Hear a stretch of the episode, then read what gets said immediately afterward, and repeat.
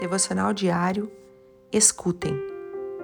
Na hora de começar, enviou seu servo para dizer aos que haviam sido convidados: Venham, pois tudo já está pronto. Mas eles começaram, um por um, a apresentar desculpas. O primeiro disse: Acabei de comprar uma propriedade e preciso de vê-la. Por favor, desculpe-me.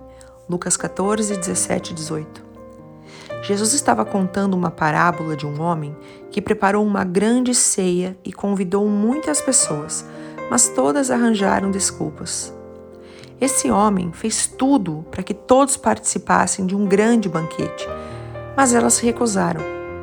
Será que não estamos dando desculpas também? O Senhor está chamando.